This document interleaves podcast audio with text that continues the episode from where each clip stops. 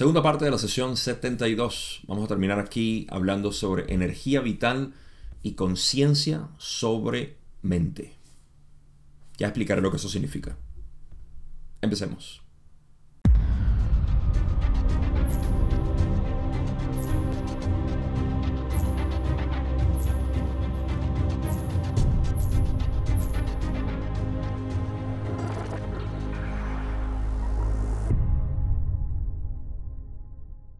En el video pasado estuvimos hablando sobre el ataque psíquico, una vez más. Todo esto porque eh, Don estaba preocupado una vez más por Carla en cuanto a lo que era la susceptibilidad que existía para el contacto o la canalización en general de, de Carla con otras entidades, incluyendo Ra, por supuesto, y el ataque que estaba teniendo de la entidad de Orión.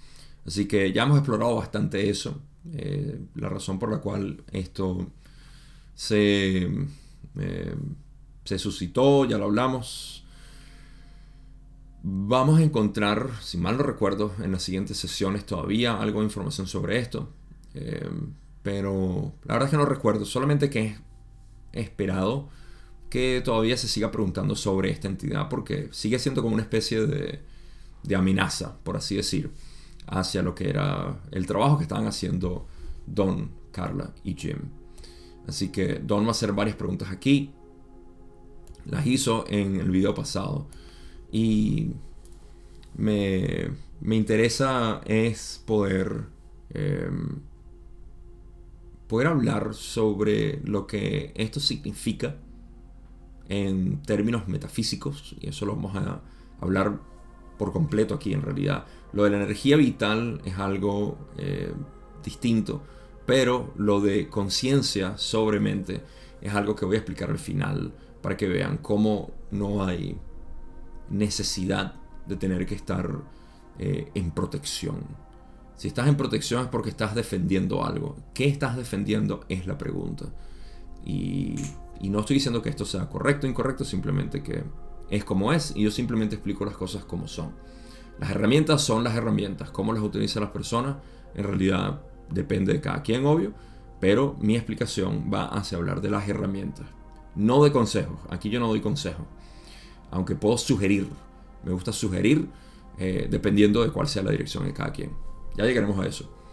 Por lo tanto, quiero empezar esta introducción hablando sobre la pregunta 9 que Don hizo porque me parece que vale la pena volver a leerla, sobre todo porque lo que Don dice es relevante ahora y siempre, y sobre todo en lo que voy a hablar sobre conciencia, sobre mente. Así que, ¿cuál fue esa última pregunta que cubrí la semana pasada? La pregunta 9, donde Don dice, todo lo que experimentamos con respecto a este contacto, por cierto, todo lo que voy a decir aquí, Ra dice sí al final, así que todo esto es correcto donde dice todo lo que experimentamos con respecto a este contacto, nuestra distorsión hacia el conocimiento para servir, la distorsión de la entidad de Orión hacia el intento de reducir la efectividad de este servicio, todo esto es el resultado de la primera distorsión, como yo lo veo. Queriendo decir que todo lo que está ocurriendo en realidad es parte del libre albedrío de la creación. Está hablando de la primera distorsión. ¿Sí? Todo esto es eh, resultado de la primera distorsión. No es algo que se ha salido Nada se puede salir del libre albedrío. Absolutamente nada. Ahora, al crear, o sea, esto, al crear una atmósfera, o sea, todo esto que está ocurriendo está creando una atmósfera totalmente libre para que el creador se vuelva más conocedor de sí mismo a través de la interacción de sus porciones una con respecto a la otra. Y pregunta que si esto es correcto y Rale dice que es correcto. ¿Por qué esto es tan relevante? Porque esto es una visión de Don diciendo, hmm, todo lo que está ocurriendo, nosotros queriendo buscar información y la entidad de Orión tratando de detenernos, todo esto es, una, es un juego del creador para conocerse a sí mismo. Rale dice, sí, correcto. Es obvio para nosotros ya que todo lo que está ocurriendo en realidad es el creador conociéndose a sí mismo. ¿Por qué es importante? Porque cuando tenemos esos momentos en el que decimos, uy, yo, pero es que ¿por qué yo tengo que sufrir? ¿Por qué yo tengo que pasar por esto? ¿Y por qué me maltratan? ¿Y por qué? Estás utilizando un yo que no existe. ¿Ok? Y es útil recordar que lo que está pasando es el creador, no tú. ¿Ok? Eh, esto es algo que puede ser un poco fuerte para algunas personas, pero eh, es la realidad. Yo sé que no lo estoy hablando de personas sensibles en este caso. Eh, esa sensibilidad es las personas que ignoran la realidad de la creación. Y está bien. Para eso hemos construido setenta y, pico de sesiones en las que estamos ahorita para poder tener una visión concreta de lo que significa ser el creador. He notado que hay muchas personas que se han sentido que, no pueden simplemente con, esto porque tienen un, apego muy fuerte a su identidad, a la personalidad, que por cierto vamos a hablar de esa personalidad ahorita. Y está bien, esas personas no están listas, es como Ramana Maharshi decía, son madera que puede quemar, pero no es madera mojada, no agarra candela todavía, está bien. Eh, ya hace poco grabé un video hablando sobre madera y fuego. No está relacionado a esto, pero bueno, sí está relacionado, pero no lo pensé por eso. En cualquier caso, esto es importante mantenerlo en mente porque a veces se, escabulle en nuestra mente ese yo egoico, ese yo separado, de decir, yo, bueno, claro, yo tengo que hacer esto porque yo no, bueno, lo puedes hacer, pero no es necesario. Voy a hablar de esto al final. Solamente quería recordar esa parte que me pareció magnífica, una reflexión de Don. Hablando de Don, Vamos a pasar a la primera pregunta. Pregunta 10, Don dice, en la última sesión mencionaste que si el instrumento usara parte del aumento de energía vital que ella experimenta ahora para la actividad física, pagaría un precio muy alto. Me disculpan las comillas ahí que están mal, mal usadas. ¿Podrías decirme la naturaleza de esto y por qué se experimentaría? Hablando de la energía vital, aquí vamos. Ra dice, el nivel de energía física es una medida de la cantidad de energía disponible del complejo corporal de un complejo mente-cuerpo-espíritu. La medida de la energía vital es aquella que expresa la cantidad de energía del ser del complejo mente-cuerpo-espíritu. ¿Ok? Fantástico. La pregunta eh, viene de una vez que Ra le dijo a Don, que el uso de la energía vital hacia la, energía física podía ser eh, perjudicial, ¿no? Algo así dijo Don. Ah, para la actividad física, si cobraría, pagaría un precio muy alto. Ese precio muy alto es en la energía vital o energía, eh, fuerza vital del ser. Así que primero tenemos que definir qué significa esto, energía física y energía vital. Sabemos que nosotros somos un complejo de mente, cuerpo y espíritu. En pocas palabras, tenemos una mente, un cuerpo y un espíritu. El espíritu no es individual, el cuerpo y la mente sí. El espíritu es el mismo canal, pero lo que se transmite tras el espíritu eh, es percibido distinto por cada filtro mente-cuerpo. Ahora, lo importante aquí es que el complejo mente-cuerpo-espíritu en realidad es un complejo mental, un complejo corporal y un complejo espiritual. Quiere decir complejo que está hecho de varios elementos, varias partes, si lo queremos ver así. El complejo físico es el que al que se le atribuye, obviamente, la energía física. Este complejo físico es nuestro cuerpo químico físico, eh, extendido también hacia el campo electromagnético, por supuesto porque es generado a través del cuerpo físico. Y eh, en mi interpretación, lo cual es eh, similar a la de otras personas que hablan de esto, el cuerpo o la energía física depende, eh, o no depende, no es una palabra adecuada aquí. El complejo físico genera una energía basada en lo que es la, el cuidado que nosotros le damos a nuestro cuerpo. Entonces hay una gran energía física eh, si cuidas tu cuerpo, si estás consciente de tu cuerpo, si, si, lo, si lo cuidas, básicamente. Nutrición, entrenamiento, eh, cualquier tipo de, trato que le tengas al cuerpo. Flexibilidad, por ejemplo, es una buena manera de mantener tu cuerpo. Eh, la, la, capacidad que tengas también para para poder vivir en esta realidad, ¿sí? ¿Qué tanto puedes correr? ¿Qué tanto puedes trotar? Todo esto es parte de la energía física. La energía vital, por el otro lado, viene siendo lo que es la suma de eh, la energía física, la energía mental y la energía espiritual. Entonces, esas tres energías es, digamos, la energía vital. Porque dependiendo de cuál sea el balance entre estas energías, la energía vital va a seguir fluyendo. Y em, bueno, aquí pudiéramos hablar muchísimo, pero ya lo hemos hablado de lo que es la energía vital. Lo importante aquí es la pregunta de dónde. ¿Cómo es que utilizar la energía vital para la, la energía física de Carla iba a ser perjudicial? Vamos a ver qué dice Ra. Ra dice, esta entidad tiene grandes distorsiones en la dirección de la actividad del complejo mental, la actividad del complejo espiritual y ese gran conducto hacia el creador, la voluntad. Por lo tanto, la energía vital de este instrumento, incluso en ausencia de una reserva física medible, es bastante sustancial. Aquí estás escribiendo Carla, diciendo que Carla tiene una gran distorsión. Aprovecho para aclarar que la palabra distorsión no se refiere a, digamos, eh, algo eh, que está mal, desbalanceado, que está descompuesto. Eh, hay mucha gente que todavía, no sé por qué, de repente no, no, no, está bien explícito en el material, como yo lo he expresado, pero eh, hay personas que todavía reflejan esa mala interpretación de decir distorsión es algo malo. Por ejemplo, hace poco, bueno, ya hace un tiempo, publiqué algo de Quo hablando de la homosexualidad y decía que había una distorsión hacia la homosexualidad o algo así y la persona lo malinterpretó diciendo, pensando que, que era una distorsión, que era algo malo, todo lo demás. Eso pasa por no entender el vocabulario de la ley del uno. No los culpo porque es complejo, pero ¿cómo podemos hablar? Eh, ¿Cómo podemos ofendernos cuando no hablamos un lenguaje? Sí, eh, no entendemos a qué se refiere.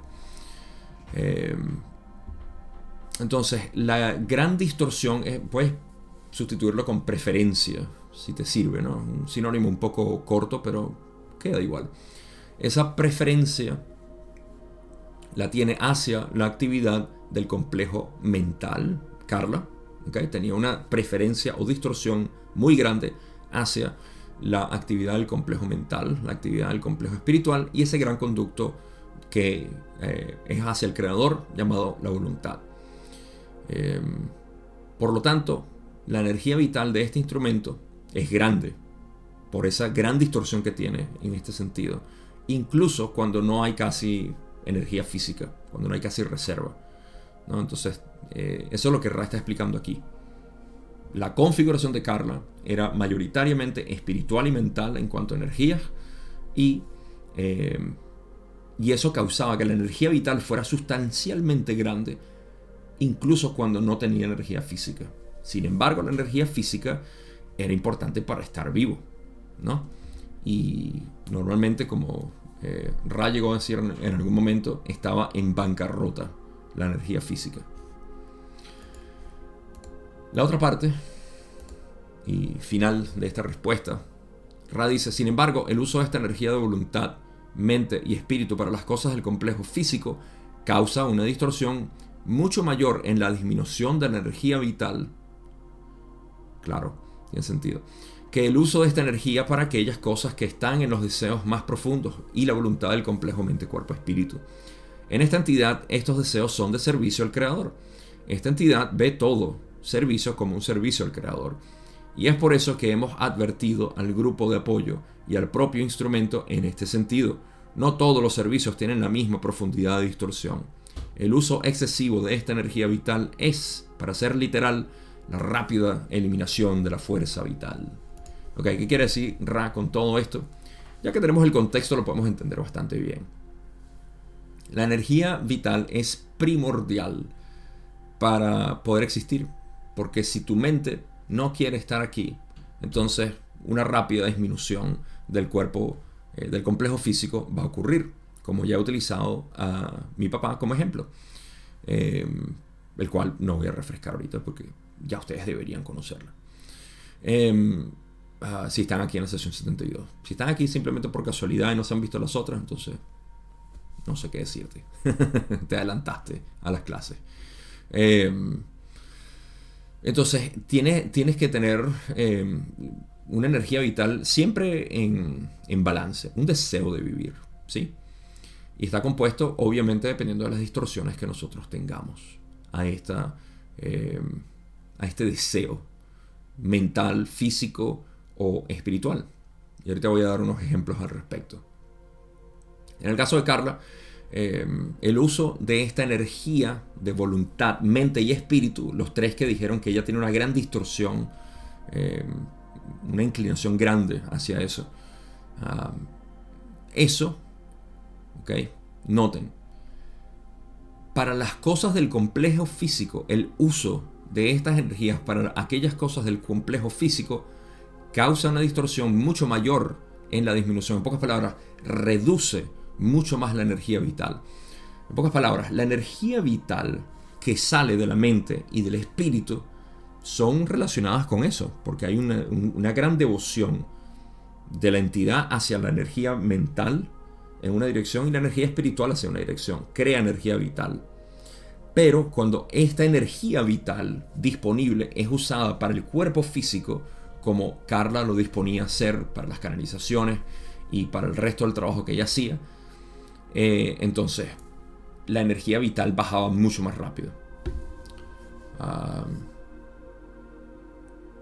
no se me viene un ejemplo ahorita, pero hay, hay juegos y hay, sobre todo juegos, donde no puedes utilizar una especie de, eh, moneda o, combustible eh, que no sea para otra cosa porque si no te cuesta más. ¿sí?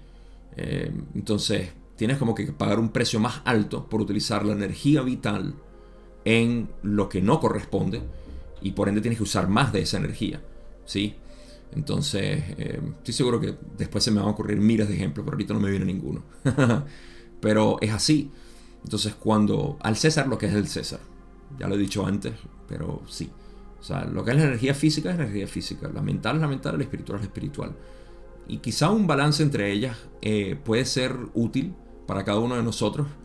Pero eso no quiere decir que una persona que esté devota hacia la energía mental y espiritual como Carla estaba mal. Simplemente que podía utilizar un poco más de balance. Tenía la posibilidad.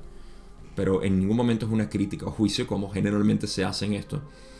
Y me parece que eso sí es como un poquito mm, eh, triste que se hagan esas críticas. Entonces le costaba mucho más. Es en esencia lo que está diciendo Raki. La energía vital eh, se deteriora mucho más rápido cuando es utilizada, en el caso de Carla, para el cuerpo físico, que cuando es utilizado para los deseos más profundos y la voluntad del complejo mente-cuerpo-espíritu, en este caso Carla. Ahora, ¿cuáles eran esos deseos profundos y la voluntad de Carla? Bueno, estos deseos eran de servicio al Creador, todos. Todos esos deseos eran así porque ella veía todo servicio como un servicio al Creador.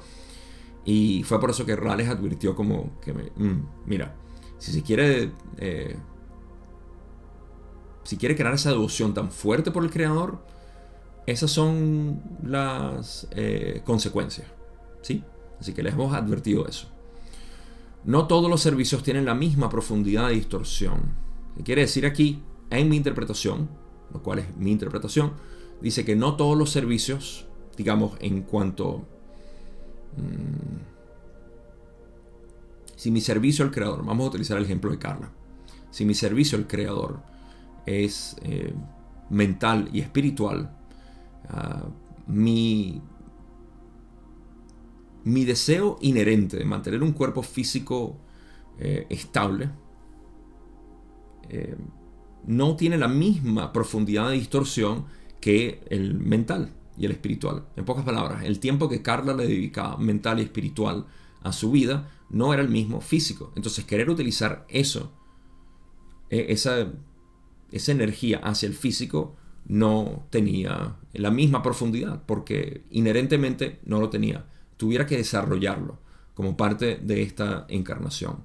Y no lo hizo. Por eso es que dije, estaba en potencial, pero no lo hizo. Eh, el uso excesivo de esta energía vital es, para hacer literal, la rápida eliminación de la fuerza vital. O la muerte, en esencia. Eh, el uso excesivo de esta energía vital. Porque estás utilizando esta energía vital para, eh, para algo que no, no, no está destinado. Ahora, aquí quiero hacer un énfasis en lo que es el... Eh, hace poco escuché de alguien que eh, inesperadamente que tuviese este tipo de, de, estereotipo desafortunado, porque todo estereotipo en realidad es desafortunado para una conciencia amplia que yo esperaba ver en, esta persona, pero me dijo en, en esencia que en rechazo hacia lo que es la filosofía no dual, completamente un, argumento eh, inválido, no, no, solo inválido, sino eh, muy corto, muy, muy limitado, pudiera decir, que el estereotipo, o sea, que una cosa que pasaba cuando se entraba en la no dualidad era que la persona perdía peso, que no cuidaba su cuerpo, y todo esto era eh, eh, estereotipado hacia las personas de no dualidad. Lo cual, o sea, si yo no soy un buen ejemplo, pueden ver a Aaron Apke, pueden ver a cualquier. De hecho, Nityananda, eh, también un eh, hindú conocido, alto, pero alto yogi o no dualista, y eran personas grandes, ¿no? Entonces, esto es un estereotipo creado, sí, y lo entiendo, ¿ok? Como todos los estereotipos cuando la persona cree en un estereotipo es porque no conoce. Esto es crucial.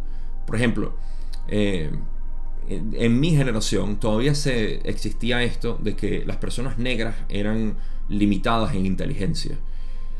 A mí, mi mejor amigo, para los que conocen, Mario, era la persona más inteligente que yo conocí y de quien yo más intelectual 100% y era de color eh, negro. Eh, eso para mí causaba una, una fricción horrible de escuchar este tipo. Pero era un estereotipo, obviamente de una visión limitada, la cual no quiero entrar aquí para no darle auge.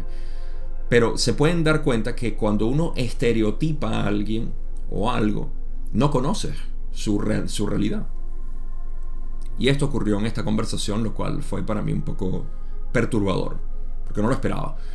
Eh, pero me di cuenta de que existía el estereotipo hacia este tipo de espiritualidad no dual, lo cual no es cierto, como ya espero yo mismo comprobar porque eh, creo que yo adoro mantener mi cuerpo y es algo que adoro hacer, no simplemente por estética ni nada, simplemente porque se siente exquisito poder utilizar tu cuerpo, sentir, y de hecho lo hago con el frío, en la exposición al frío porque adoro ver la resistencia del cuerpo, es algo que uno aprecia.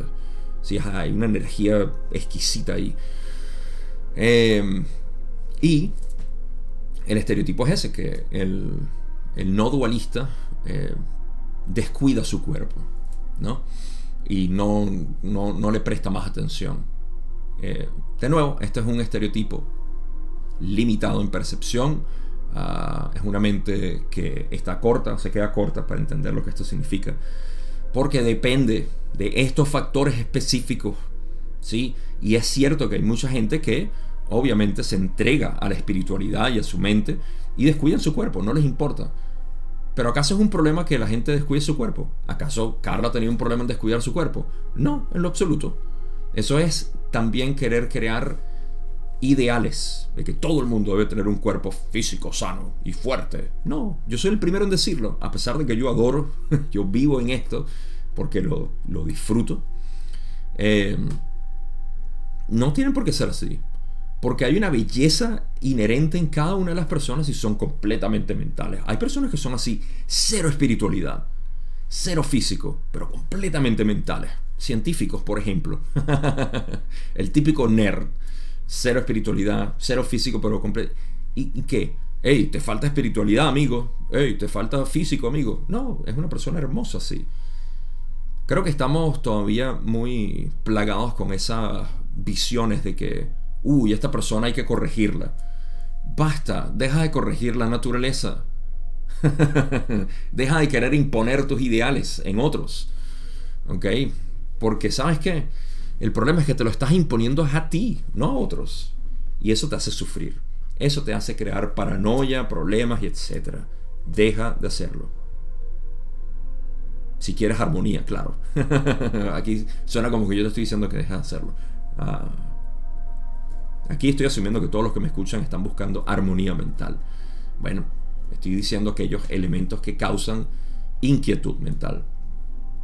Solo puedo compartir aquello que yo vivo, mi propia experiencia. Y mi experiencia es esa. Felicidad. Estoy feliz de vivir. Me despierto y no estoy alegre, sonriendo. Yo ah, simplemente estoy alegre. No sé. Estoy, estoy vivo. Eso es todo. Estoy consciente. Y eso es lo que me gustaría transmitirle. Así que, abajo los estereotipos. Eh, mayor diversidad. Aprecio del todo. Siguiente pregunta. Don dice, pregunta 11, mencionaste que hay una gran cantidad de luz disponible. ¿Podría yo o este grupo, mediante un ritual adecuado, utilizar esto para recargar la energía vital del instrumento? Ra dice, eso es correcto. Sin embargo, advertimos contra cualquier trabajo que levante alguna personalidad. Más bien es bueno ser meticuloso en su trabajo. Don le sigue y le dice, ¿podrías explicar lo que quieres decir con levante alguna personalidad. Rale dice, pistas podemos ofrecer. La explicación es una infracción. Solo podemos pedirles que se den cuenta de que todos son uno. ¡Bum! Ah, Ra lanza estas cosas que son para mí así como que mm, directo al corazón. Ah, ok. Contexto.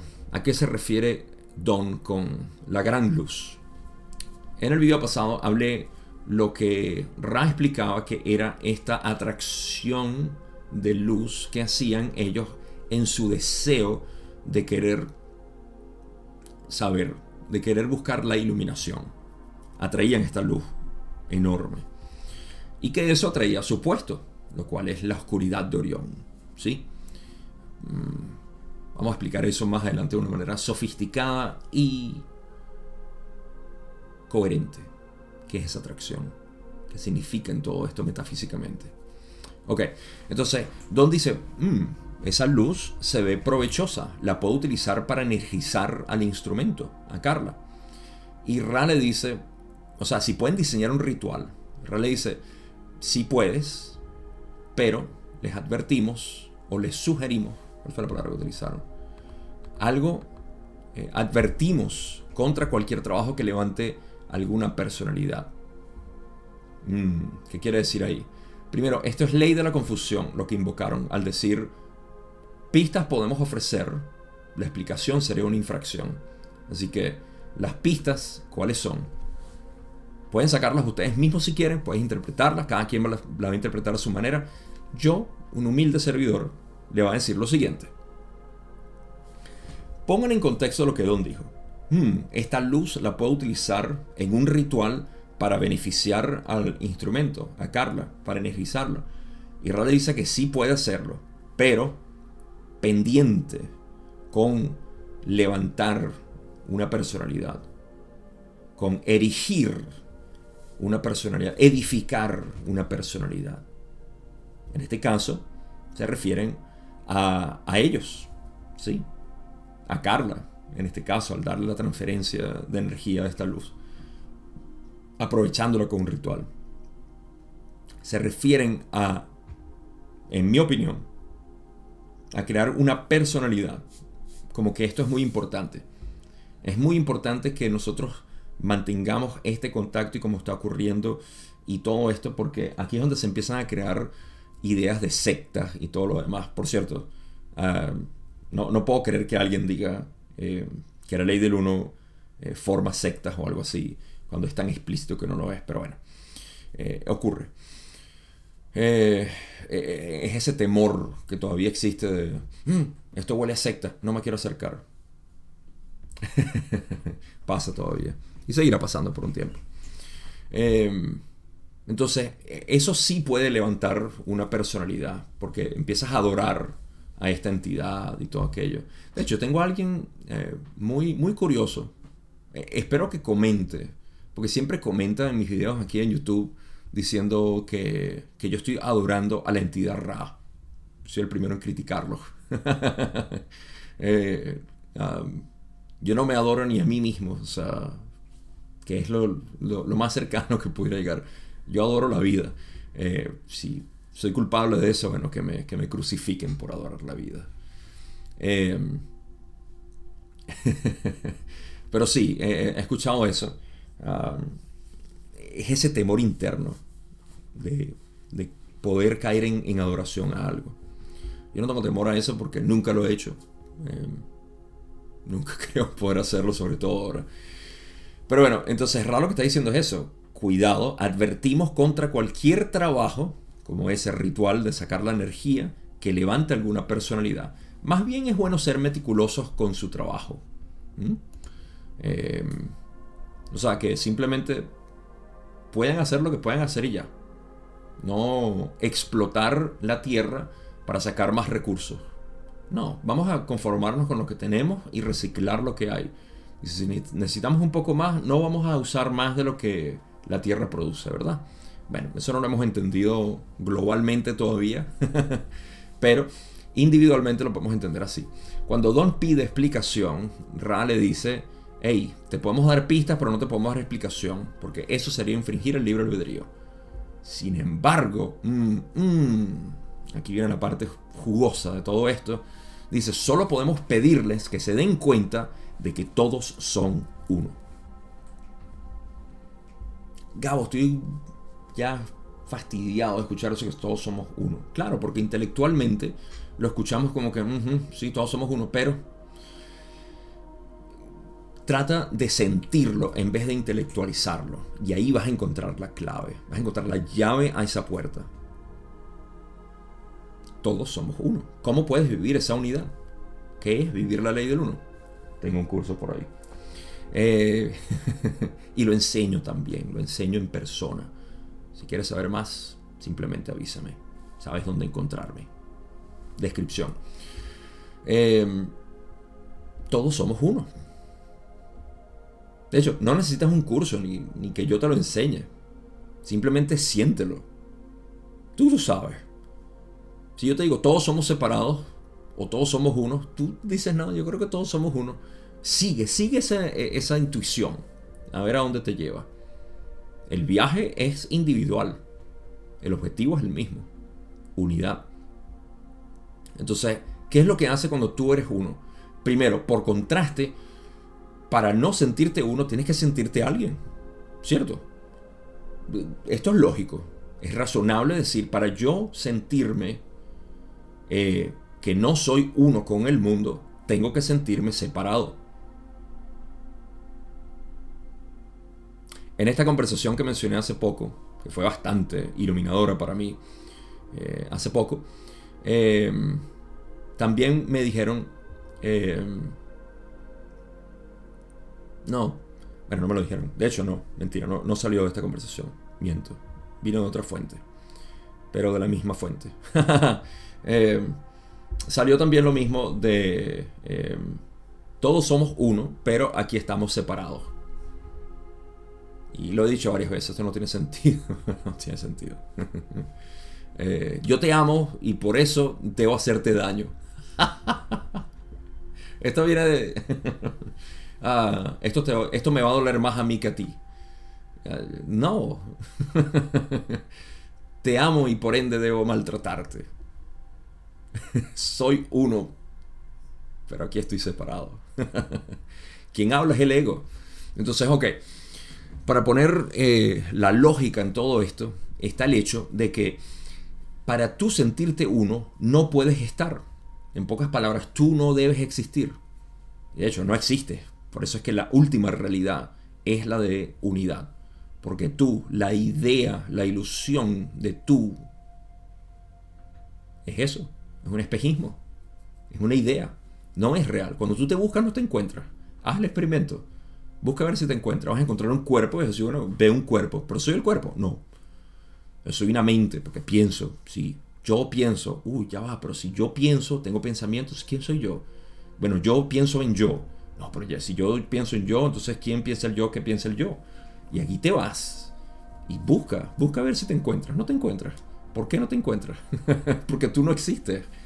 Sin embargo, hay algo. Y ese algo eres tú. Que soy yo, que es el planeta, que es el sol, es el mismo yo. Ah, es un viaje hermosísimo. Y es confuso para la mente, pero debe ser confuso para poder obliterarla. Entonces, la lógica en todo esto es que, una vez más, no lo agarren porque yo lo estoy diciendo con palabras bonitas, simplemente piensen, ¿cómo puede ser uno estando separado?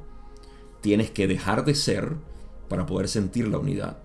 Y eso es lo que Ra está diciendo en contraste a levantar una personalidad, lo cual sigue existiendo obviamente en la humanidad, pero hey, para eso estamos aquí hablando sobre esto, para poder darle la vuelta. Hablando de vuelta, vamos a darle vuelta a la siguiente pregunta.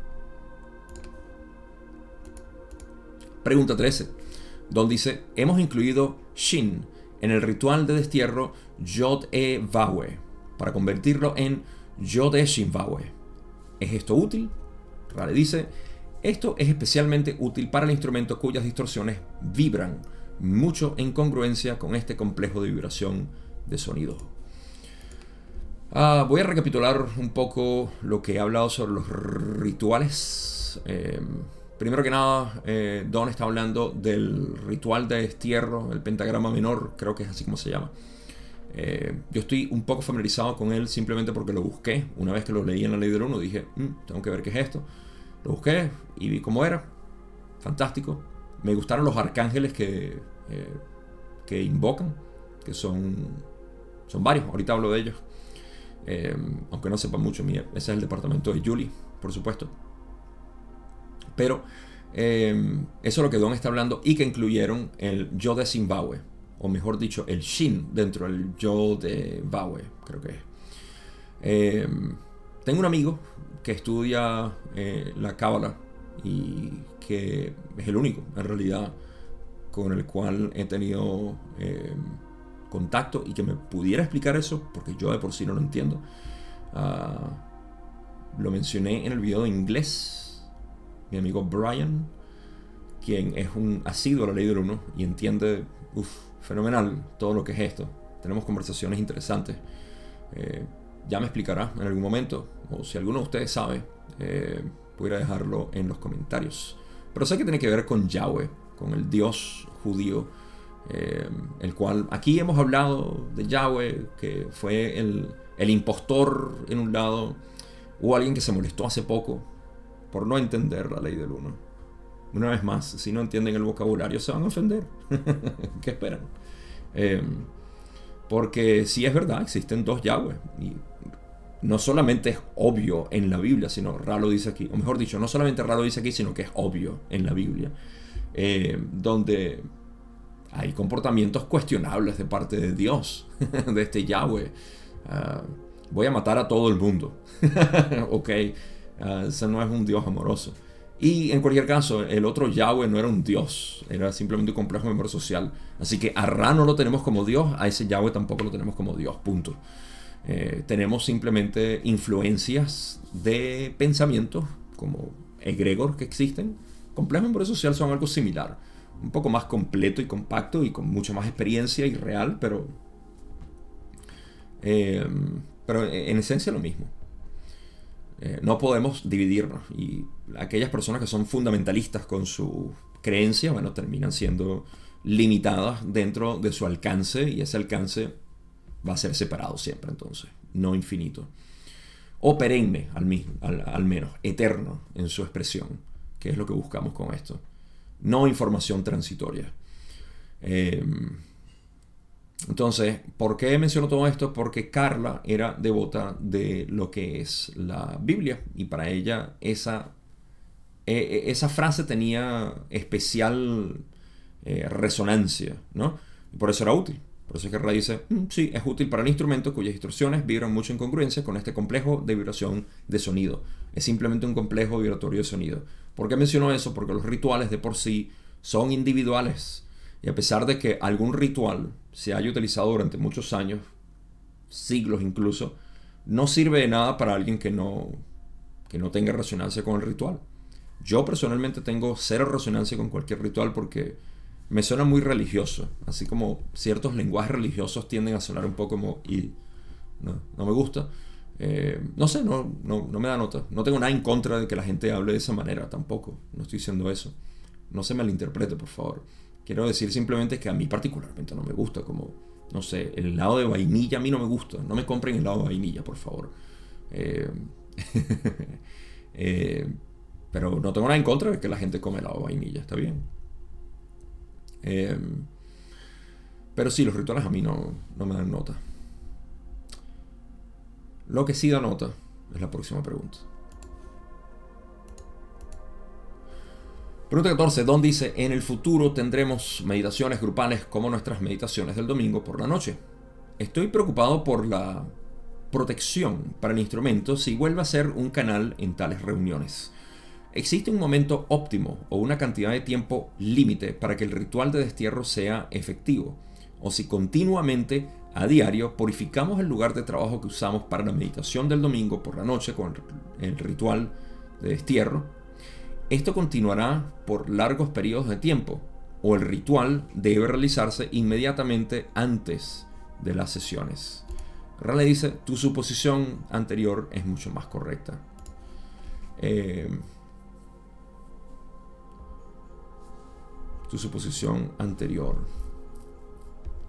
¿Saben que necesito consultar em, algo? Porque no sé si la traducción aquí está mal y de hecho me hace dudar un poco sobre... Esta sesión 72, ¿verdad? Porque en inglés dicen... Vamos a verlos. Former former es lo más próximo. Cuando en inglés usan former y latter, eh, se refieren, o sea, si yo te digo chocolate o mantecado o vainilla, eh, chocolate o mantecado, entonces yo te digo the former, me refiero a mantecado, y latter me refiero a chocolate, que fue lo primero que dije. Entonces, former, yo no sé si está bien traducido aquí como tu suposición anterior. Me gustaría ver cómo se hizo la traducción. ¿Saben qué? No importa, no tengo por qué hacerlo aquí. Ya les expliqué. Lo voy a revisar es porque necesito corregir de ser necesario. Porque no, no, no creo que se preste bien. Renato, ahí estás, te veo. Gracias. Em, ok, entonces eh, a lo que se refiere es a la suposición a la última sugerencia que dijo Don. Más importante en realidad es analizar la pregunta de Don. ¿Qué es lo que quiso decir Don? Ok, vamos a tener meditaciones, queremos hacer protección, rituales de protección. Hacer el ritual a diario es más útil que hacerlo inmediatamente eh, antes de las meditaciones. Eh, y Rale dice antes de las meditaciones, ¿sí? Eh, inmediatamente antes de las meditaciones. Esa es lo más correcto pero no dicen es lo correcto. Y eso me da cancha a mí para yo poder expandir un poco más lo que es esta, este espectro del cual estamos hablando. ¿Cuál es el contexto? ¿Cuál es el escenario? Lo siguiente. Don está purificando, Don, Carla, Jim y los demás que pudieran estar involucrados, están purificando el ambiente de trabajo. En pocas palabras, están haciendo rituales para mantener puro el, el espacio de trabajo.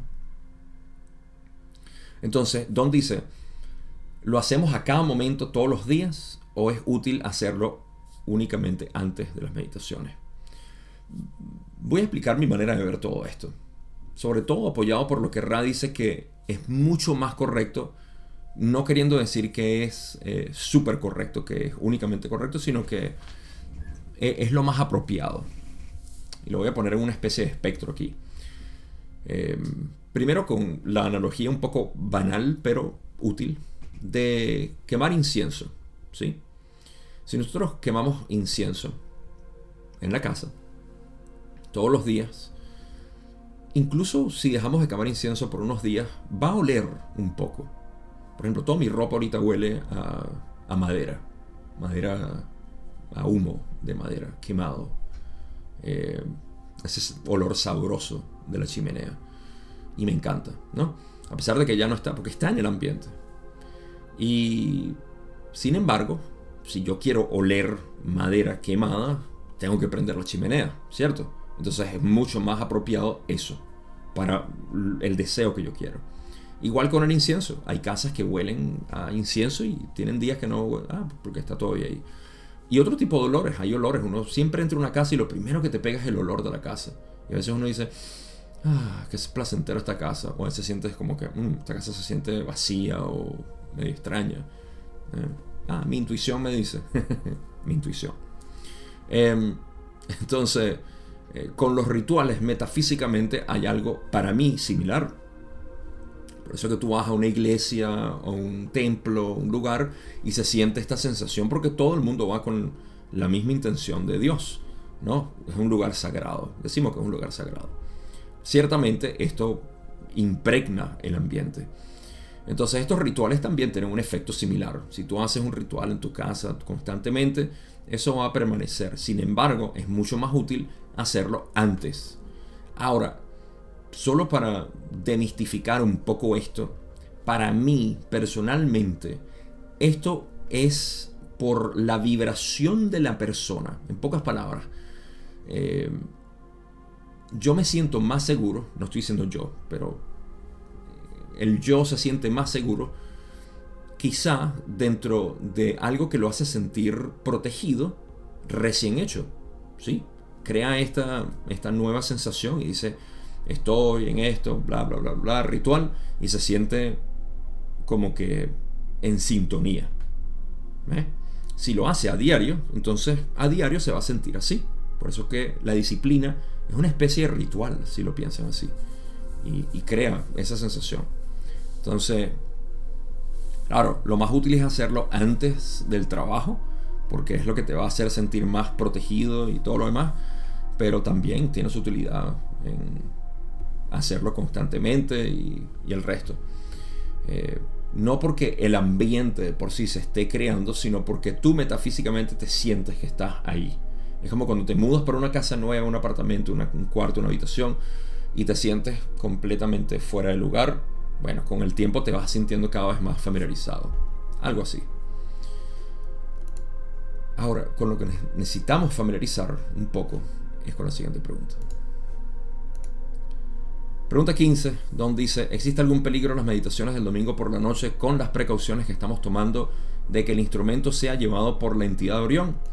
Rale dice, las oportunidades para la entidad de Orión dependen completamente de la condición de conciencia y preparación del instrumento. Sugeriríamos que este instrumento es todavía demasiado neófito para abrirse a preguntas, ya que ese es el formato utilizado por Ra. A medida que el instrumento adquiere mayor conciencia, esta precaución puede volverse innecesaria. Ok. Uh, Don quiere saber si hay algún peligro eh, por encima de todas las precauciones que están tomando, de que a Carla se la vuelva a llevar la entidad negativa o no se la vuelva a llevar, se la lleve, porque no se la llevó la última vez. Eh, Ra explica muy precisamente, una vez hablando de rituales, aquí pueden ver Dicen que las oportunidades para la entidad de Orión dependen completamente de la condición de conciencia y preparación del instrumento. ¿Ok? Dependen completamente, no de los rituales, no de que tanto hayas preparado y que estén haciendo cánticos y hagan todo tipo de, eh, cosas, no sé, prendan velas y eh, invoquen a lo que sea. Nada de eso va a ser útil porque está completamente a la voluntad de Carla que esto suceda o no. ¿sí? La protección es únicamente para sentirse seguro, pero no para dirigir tu voluntad. Tu voluntad siempre es eh, primordial.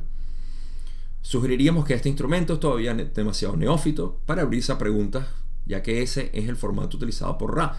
Ra utiliza el formato de preguntas y respuestas, lo cual eh, no sé si Carla al final lo, lo llegó a hacer pero sé que inicialmente lo que quería era como generar ese tipo de, espacio en las canalizaciones que estaba haciendo para poder eh, ah, para poder servir, ¿sí? Una vez más, Carla eh, en el mártir total.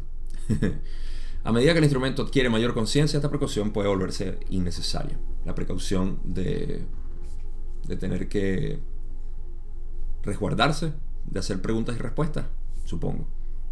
Así que, una vez más, esto simplemente eh, sirve para reforzar que todo depende de nosotros, no depende de rituales y cosas externas y todo. De aquí, de aquí es donde sale todo, del ser. Y eso lo vamos a explorar de manera hermosísima ahorita. Pero primero hablemos de sexo. Pregunta 16, donde dice, ¿es posible sobrecargar el instrumento con transferencias de energía sexual? Rale dice, no. Así que no, no hay manera de sobrecargarnos con transferencia de energía sexual. Sexo libre para todos. No, en realidad no. Yo sé cómo suena eso. Lo sé, porque lo he vivido. primero, quiero aquí simplemente enfatizar que la transferencia de energía sexual es algo que se hace de corazón a corazón. No es el sexo cotidiano que estamos acostumbrados a ver ser promocionado por los medios sociales, por nuestra cultura, por nuestra sociedad, de la atracción física y el resto y bla bla bla. La transferencia de energía sexual tiene que ver con ese deseo de querer dar sin esperar recibir nada a cambio. Eh, ese, esa es la apertura de la primera transferencia de energía sexual eh, que es de corazón a corazón. ¿Qué cualidad tenga? Depende de eso, empezando con amor. Eh, de modo que cuando sí hay una pareja que tenga como Jim y Carla, que tenían este tipo de relaciones, en la cual se, se dedicaban el uno al otro, entonces ese es un tipo de transferencia de energía sexual que realmente está ocurriendo. Así que no es sexo libre, como pudieran pensar algunos. Ah, lo siento. Lamento decepcionarlos.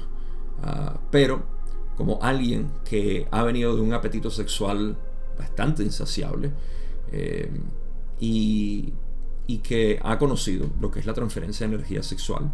Lo puedo, lo puedo sentir, lo puedo admitir. Eh, incluso en, el tiempo en que existía ese, ese apetito sexual. Y no es que era insaciable, sino que en mi caso particularmente eh, conformaba una Em, un deseo constante para salir de la monotonía, para salir de, del, aburrimiento del trabajo, de los quehaceres y las diligencias y todo.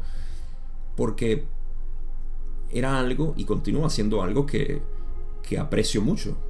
Es una sensación increíble. La energía sexual es algo que, que debe cultivarse, que debe explorarse, que debe probarse para las personas interesadas, porque quiero cubrir también el hecho de que hay personas que son asexuales literalmente y que no tienen ningún problema con mucha gente siempre está queriendo decir, ah, no, es que tú tienes que abrir tu sexualidad. Ah, no, es que tú tienes que corregir tu homosexualidad o tu bisexualidad o lo que sea. Eh, ¿Por qué? ¿Quién dice? ¿Dónde están los mandamientos? Ahí nadie, todos se quedan callados. Eh, así que para las personas interesadas debe ser explorado, debe ser eh, degustado. No hay incorrección aquí, todo es aceptable. Creo que tenemos mucho estigma todavía religioso ante esto, cultural, social, de aceptación. Uh, a mí me gusta hacer esto. Las personas le dicen...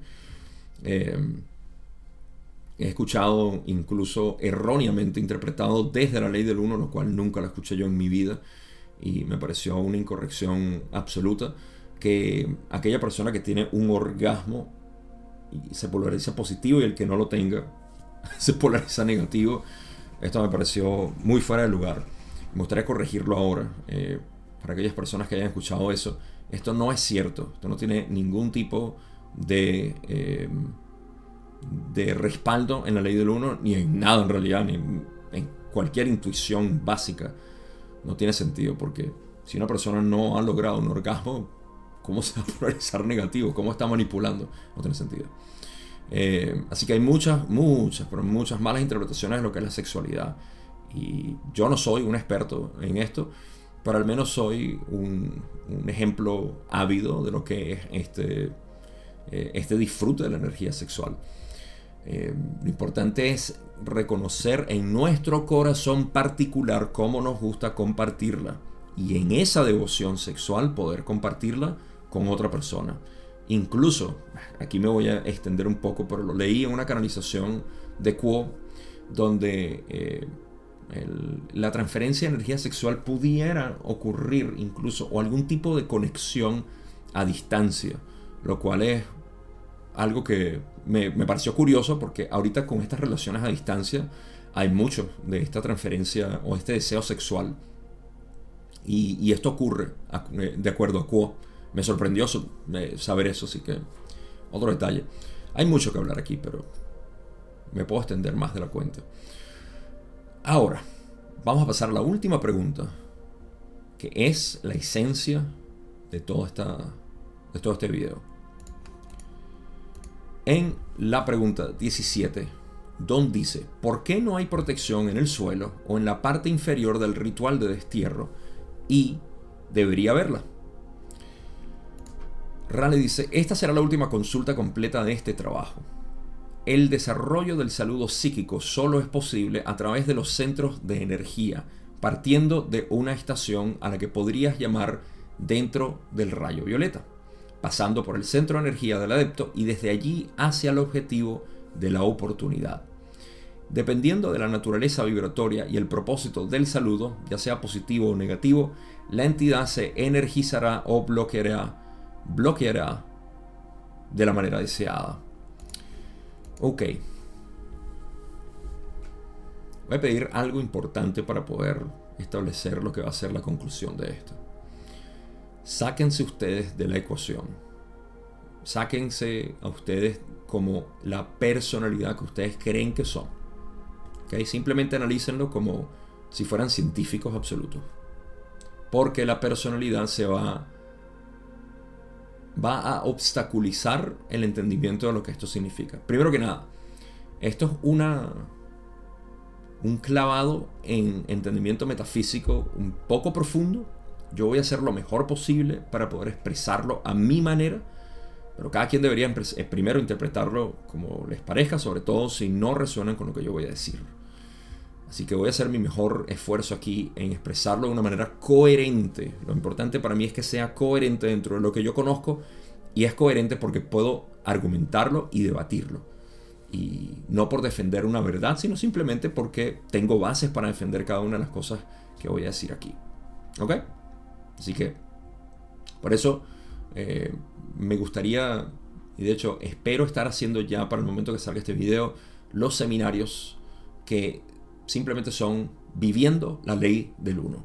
Son seminarios filosóficos para hablar, para expresar una realidad y ser debatida, porque en esas preguntas y respuestas eh, es donde está la esencia del aprendizaje, en diálogo. Monto, en japonés, se dice, y se refieren a este diálogo de preguntas y respuestas. Sangas, también, en las culturas hindúes. En cualquier caso, eh, si estás interesado, en la descripción debe haber un vínculo si estoy haciéndolo ya para que te puedas unir a estos seminarios. Gratuitos, por supuesto, porque a mí me encanta enseñar y hablar, dialogar, no inculcar, eh, mostrar. Ok, ahora, ¿de qué estamos hablando? Estamos hablando del ritual del destierro y por qué no hay protección en el suelo.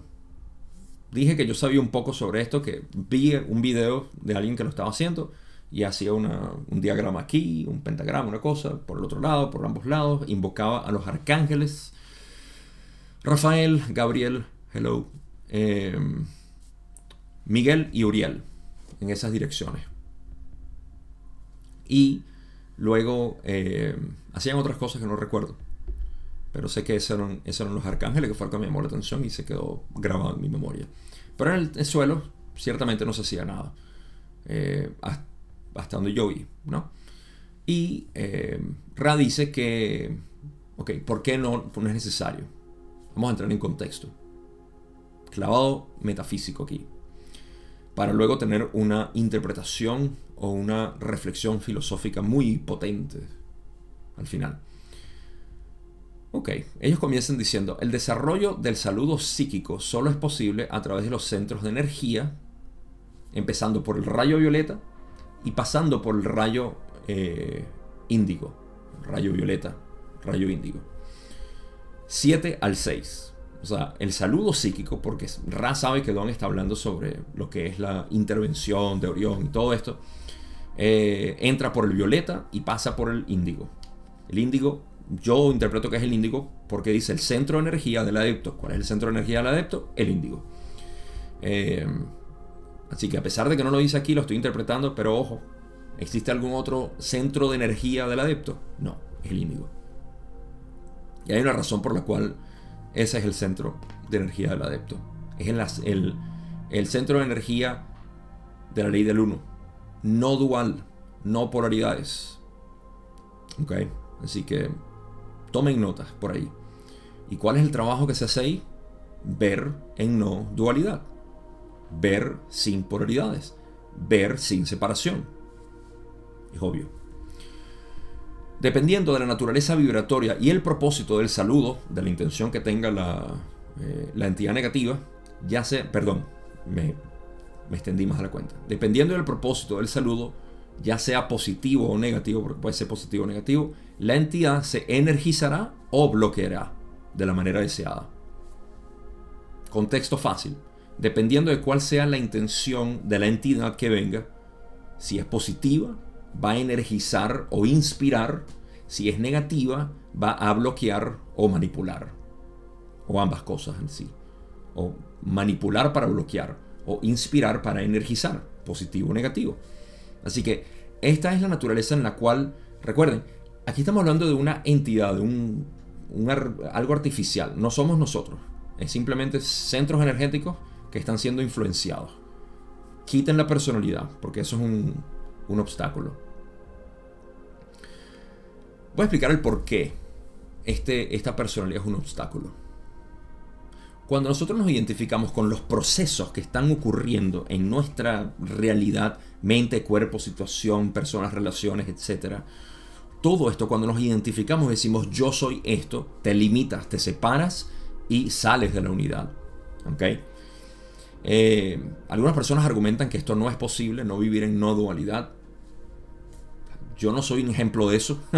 Hay muchos ejemplos, incluyendo a el hermano Jesús, a Gautama Siddhartha, Bodhidharma, a Nityananda, a Nagarjuna, etc. Tenemos tantos. Mismo eh, Eckhart Tolle o Meister Eckhart para ir mucho más atrás. Saint Thomas of Aquinas, no sé cómo se pronuncia en, en, español, pero estoy seguro que es muy similar, etc. Tenemos tantos maestros no duales, místicos de esta realidad que en realidad no, no eran ellos, era simplemente el creador viviendo sin, tipo, sin ningún tipo de identidad. Eh, ahora, por eso es que es importante, porque es un obstáculo uno seguir incluyendo la personalidad en estos análisis, porque lo primero que surge es, me van a atacar los de Orión, ¿a quién? Hay influencias. En lo que nosotros experimentamos como un yo, hay influencias mentales y en esto estoy incluyendo la mente a todo el complejo mente, cuerpo, espíritu, los seis centros energéticos que son importantes. El séptimo es una suma del resto. Eh, ahora, la importancia de uno salirse de esto es, como expliqué en mi video de inglés, es como que el sol se identifique con la luz y el sol diga soy la luz. la luz es un efecto secundario de lo que es el sol no es el sol. Pero lo primero que el, sol ve, si pudiéramos ponerle ojos al sol, como los Teletubbies que le pusieron una cara de bebé, me pareció muy apropiado porque el bebé es el logos y el logos es un bebé. Ah, ¿quién se acuerda de los Teletubbies? Ese se va a identificar como luz. Iba a decir, soy luz. Ah, curiosamente, la mayoría de las personas que están en, estas incursiones metafísicas y toda esta espiritualidad dicen, soy un ser de luz. Ese es el sol diciendo, hey, soy luz. Pero no está viendo adentro. Ahora, ¿qué está pasando en la forja de una estrella? Primero que nada, científicamente lo que ocurre es que hay átomos. Hay átomos de hidrógeno. La gran mayoría del Sol, 99% del Sol, quizá, de repente un poquito menos, es hidrógeno. ¿Qué es hidrógeno? Un protón y un electrón. Vibrando, dando vueltas. El electrón seduciendo el protón, diciéndole, quiero estar contigo, pero no puedo estar. Tenemos que bailar juntos esto. Y de repente viene otro átomo hidrógeno y muchos más átomos de hidrógeno y todos se empiezan a cunar porque todos tienen un deseo de estar juntos, porque hay un amor en el universo y todos estos átomos se acercan y se crea lo que es el disco solar. Este disco solar crea lo que son los planetas, el Sol, etc. Pero el 99% de todo el sistema solar es el Sol, así que vamos a enfocarnos en el Sol. Y es lo que produce la luz. ¿Qué es esta luz?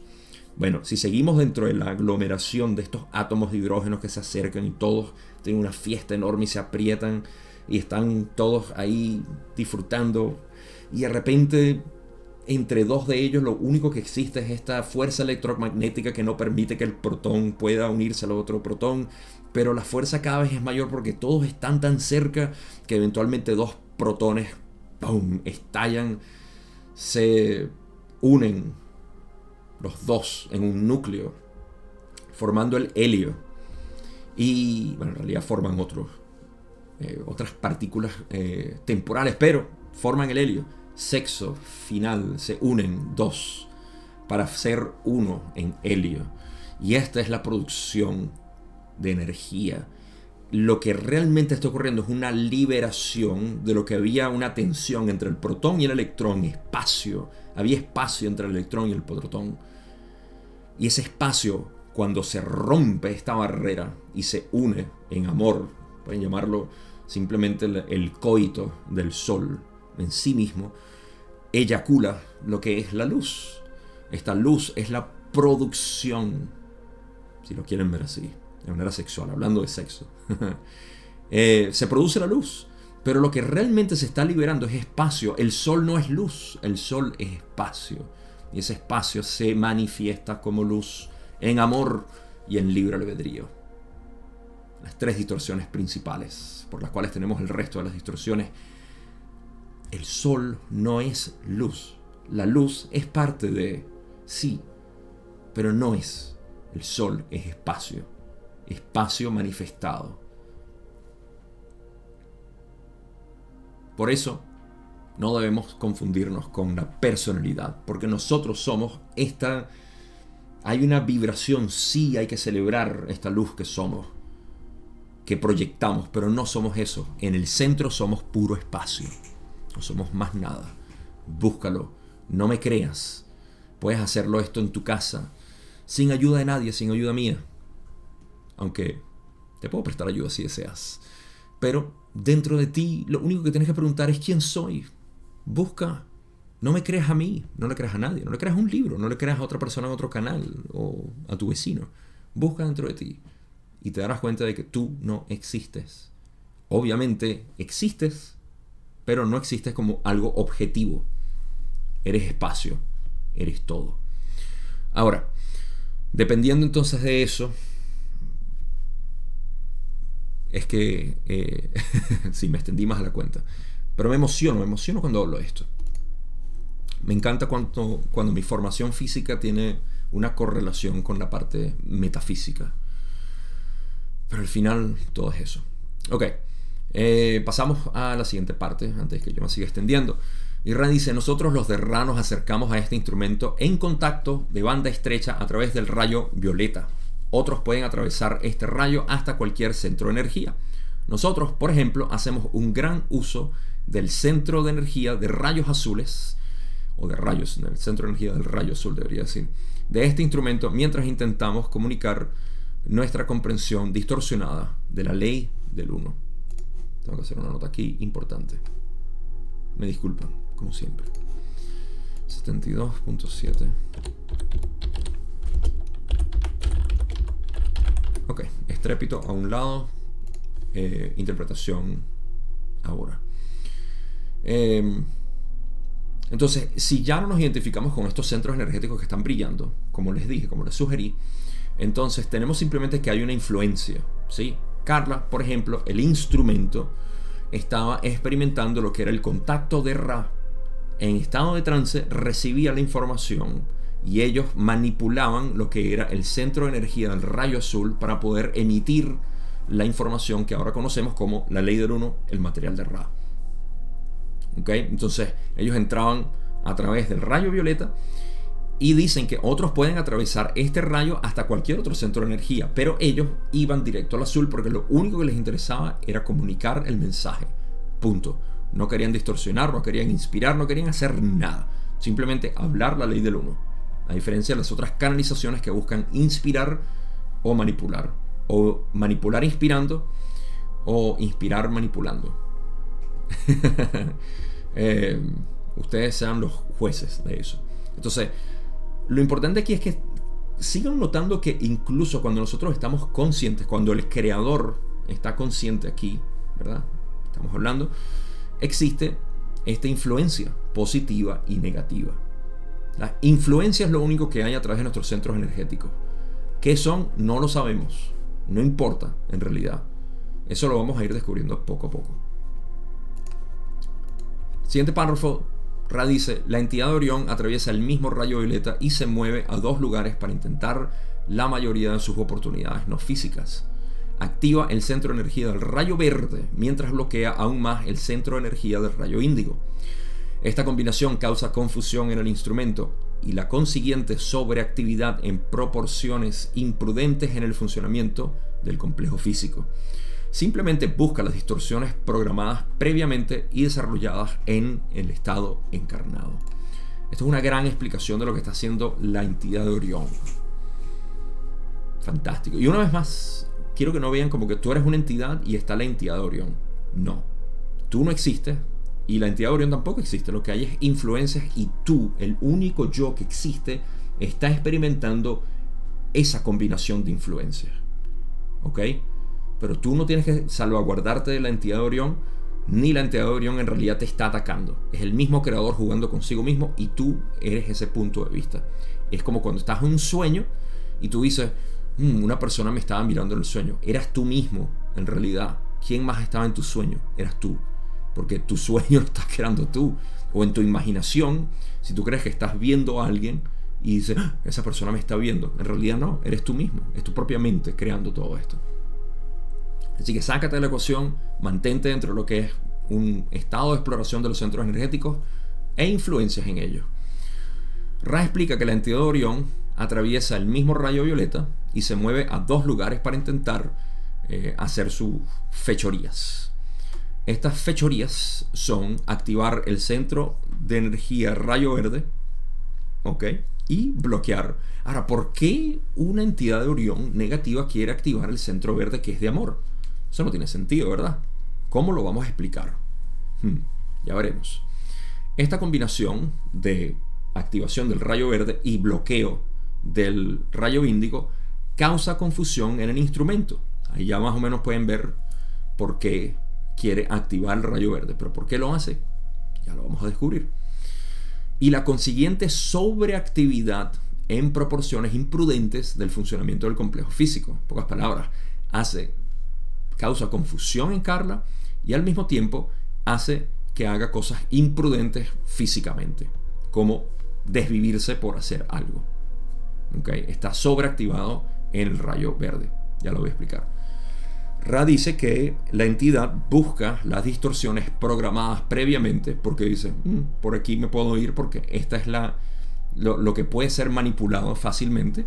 Eh, y desarrolladas en el estado encarnado también, porque uno desarrolla ciertas distorsiones y esas distorsiones pueden ser también manipuladas. Una vez más, no debes tener miedo de que te están manipulando ni nada porque tú no existes, simplemente estás viendo en tu análisis, porque sé que lo estás haciendo, en tus centros energéticos, mm, hay unas influencias, voy a prestarle atención algunas personas dirán, no, no, Gabo, es que tienes que hacer trabajo metafísico y llenarte de sage o sabs, eh, que sabio blanco o lo que sea. y hacer todo tipo de rituales y cosas. está bien, si eso quieres hacer está bien, no tengo nada en contra de eso, pero no es necesario. Ah, no hay antídoto ni receta para el creador. Em, ahora, la pregunta es por qué la entidad de Orión o la influencia negativa quiere activar el rayo verde. ¿Por qué existe esa necesidad? Pueden verlo como que el creador está probando a ver si este instrumento, ¿verdad? El mismo creador lo está experimentando y por detrás del telón también está cambiándolo para ver hmm, si le pongo esto al instrumento, hmm, ¿qué pasa si hace esto? Está jugando con su juguete. El instrumento no es más que su juguete. Y tú, que lo estás programando, lo estás viendo al mismo tiempo. Un poco bizarro todo, pero así funciona. Eh, esta combinación... Ah, bueno, puedes decir que no funciona así, decir eres un ser separado y hay entidades y hay cosas. Completamente tu libre albedrío de creer así. Es tu juego, es tu realidad, la vives como sea. La razón por la cual activa el rayo verde es porque Carla principalmente tenía una sobreactivación del rayo verde. Amor conmesurado, inconmensurable. Eh, quería dar mucho amor. Mm, no se medía. Entonces la entidad de Orión o la influencia de Orión dice, hmm, vamos a activarlo más. Y si yo combino esta sobreactivación con una inhabilidad de ver que todo es uno, entonces se crea confusión y aparte va a hacer más cosas físicamente.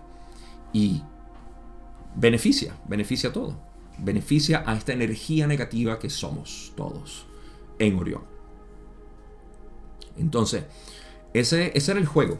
Esa es la dinámica que estaba haciendo este, eh, esta influencia de Orión.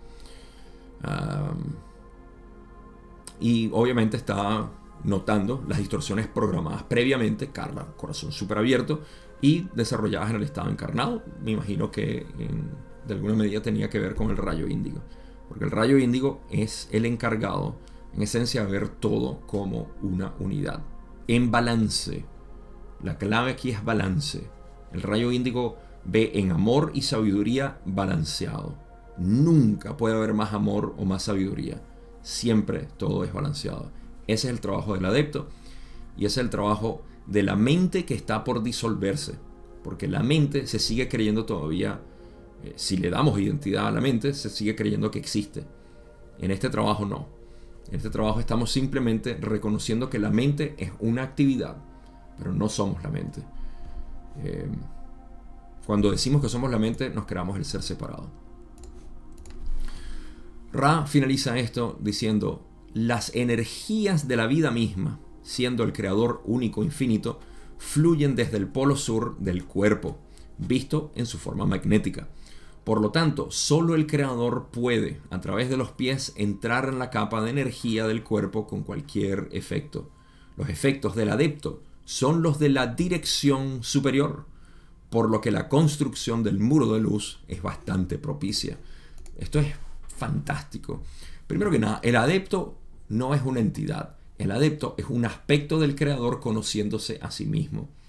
Y como ya dijimos que el creador en realidad es lo único que existe en el sistema de centros energéticos, el adepto es esa entidad que vive prioritariamente desde el rayo índigo, desde ver todo en unidad, no dual, no separación, no polaridades.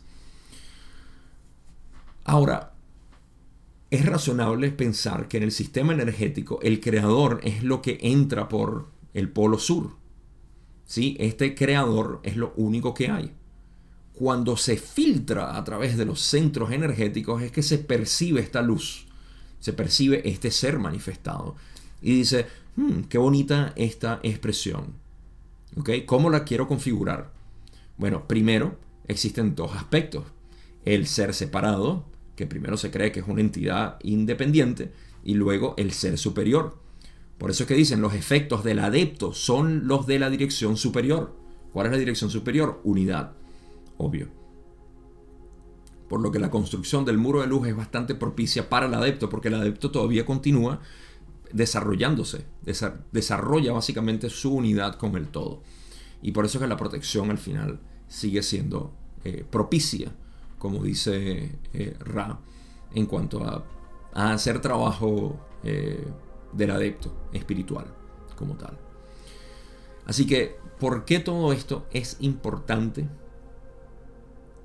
Porque uno nos desasocia de esa idea de que, uy, yo la víctima que necesita surgir y subir, el ser separado nunca llega a ningún lugar, porque primero no existe, y segundo, todos sus intentos son en vano.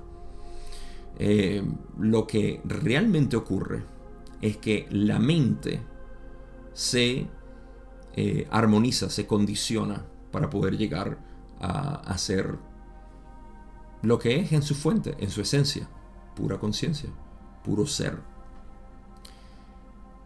Así que eso es todo lo que tiene esta respuesta, pero me lleva perfecto a conclusiones. Dije conciencia sobre mente, porque al final la mente está asociada con todos los centros energéticos. De hecho, toda la creación es mental. El Kibalión lo dice y así comienzan sus leyes herméticas. El universo es mente todo es mente. Queriendo decir que todo movimiento, en realidad actividad, es mental. Cósmica, humana, complejo memoria social, no importa. Todo tipo de actividad es mental. Es un movimiento. La conciencia es quien lo percibe y precede el movimiento. Ambas son una. La mente no existe fuera de la conciencia.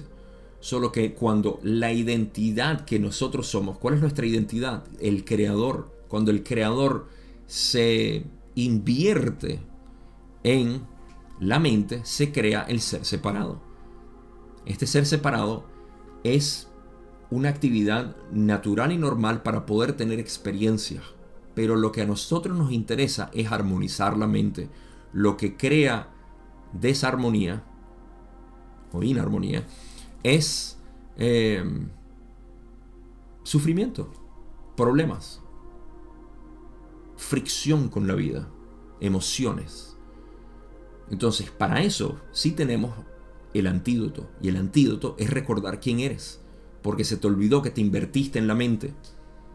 Y por eso la conciencia precede la mente. Conciencia sobre mente pocas palabras, la conciencia es tu verdadera identidad. La mente, obviamente no, porque siempre está cambiando. A pesar de que la mente es parte de la conciencia. De hecho, la mente es el movimiento de la conciencia, pongámoslo así. Pero eso suena un poco más profundo. Y mi idea no es llegar ahí. El punto es expresarles que incluso en el análisis y en el estudio de estas profundidades metafísicas se puede ver la misma dinámica de que la mente no es lo que somos, pero es la utilidad que tenemos para poder experimentar en separación, en aparente separación. que Es el arte del creador, como digo, la dualidad es aparente, pero no es real. Del mismo modo que en un lienzo la profundidad del artista en su paisaje es ilusoria. Tú presionas el lienzo y vas a ver que hay la misma profundidad en todo. Es una sola dimensión, si lo quieres ver así. No son dos o tres. O son dos, no tres. Todo esto hay que entenderlo de corazón, no intelectualmente. Pero todo lo que les puedo ofrecer aquí es inspiración y bastante intelectualización, que es lo mío. Eh, con esto llego al final de lo que es la sesión 72. No sin antes recordarles que en la descripción, también que no sé si estoy haciendo los seminarios gratuitos ya, porque, saben, yo yo salgo en el futuro, pero en realidad ahorita estoy en el pasado, a pesar de que lo estoy grabando en el presente. Es un poco raro esto. Eh, pero si estoy haciéndolo, entonces, si ese mi yo futuro lo está haciendo, entonces lo van a encontrar, por supuesto, en la descripción aquí. Eh, y si no, bueno, busquen, busquen, busquen. Busquen porque los seminarios son para eso. Del mismo modo, si están interesados en mi enseñanza del camino directo, que es cómo vivir la ley del uno de una manera sin tener que pasar por todo este entendimiento metafísico. Eso es lo que yo hago. Curso disponible en línea. Eh, curso que hacemos grupal. Excelente experiencia grupal. Estamos haciéndolo. Ya lo habrán visto en otros videos. Eh, y uno a uno ya casi no estoy trabajando, pero si tienes algún tipo de, de deseo ferviente de querer que yo te responda tus preguntas, lo podemos hacer. De todas maneras, contáctame. somos familia aquí, no estamos separados. Somos uno. Así que eso es todo lo que tenemos por hoy. Los aprecio, los quiero mucho. Gracias, gracias, gracias siempre por estar ahí. Y no será sino hasta la sesión 73.